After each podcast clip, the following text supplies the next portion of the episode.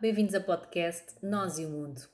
As cotas podem impulsionar o progresso no equilíbrio de género na política e nos negócios. A conclusão é de um novo relatório do Instituto Europeu para a Igualdade de Género, que analisou o peso dos homens e das mulheres nas tomadas de decisão nas esferas política e empresarial da Europa. Atualmente, apenas um terço dos decisores políticos são mulheres e nos negócios a percentagem de mulheres à mesa das decisões é de apenas 19%. Nos seis países com cotas considerados nesta análise, a participação média de mulheres nos conselhos é superior, nomeadamente de 38%. Se a representação parlamentar continuar à mesma taxa, haverá igualdade de género em 2032 na Europa nesta área.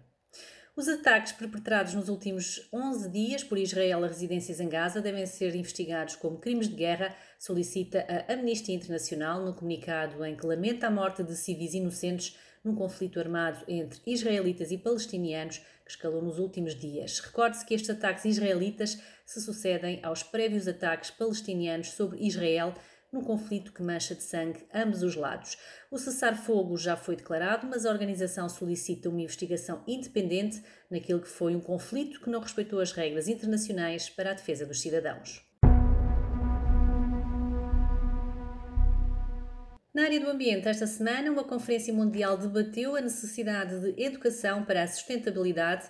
Em Berlim, foi apresentado um relatório publicado pela Unesco que ressalta que os sistemas educativos não estão a passar informação suficiente aos alunos para se adaptarem à crise ambiental que se vive. O estudo Aprenda para o Nosso Planeta analisou os planos educacionais e estruturas curriculares em cerca de 50 países de todas as regiões do mundo. Mais de metade não faz referência às mudanças climáticas, enquanto apenas 19% falam sobre biodiversidade. O estudo observa uma falta de atenção às habilidades socioemocionais e às competências voltadas para a ação, que são centrais para a ação ambiental e climática. Assim, a Unesco quer que a educação ambiental faça parte dos programas educativos das escolas em todos os países até 2025.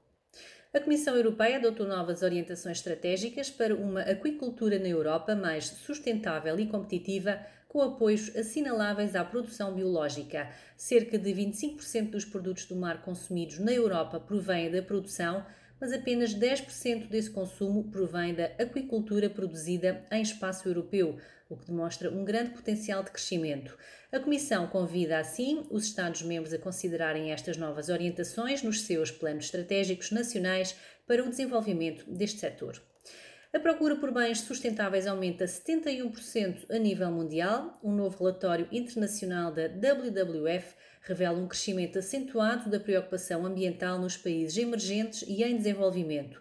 O estudo mostra uma mudança inegável nos hábitos de consumo como resposta à crise planetária. E de que forma estas mudanças impactam diretamente nas empresas? Esta é mais uma prova de que a proteção do nosso planeta é cada vez mais uma exigência dos cidadãos a que empresas e governos terão de prestar mais atenção, assinala a WWF.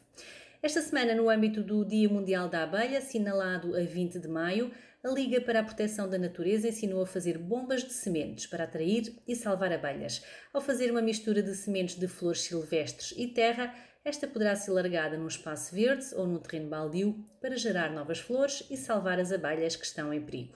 Por hoje é tudo, não se esqueça de nos visitar em mood.sab.pt para mais notícias. Eu sou a Sónia Santos Dias e desejo-lhe uma ótima semana.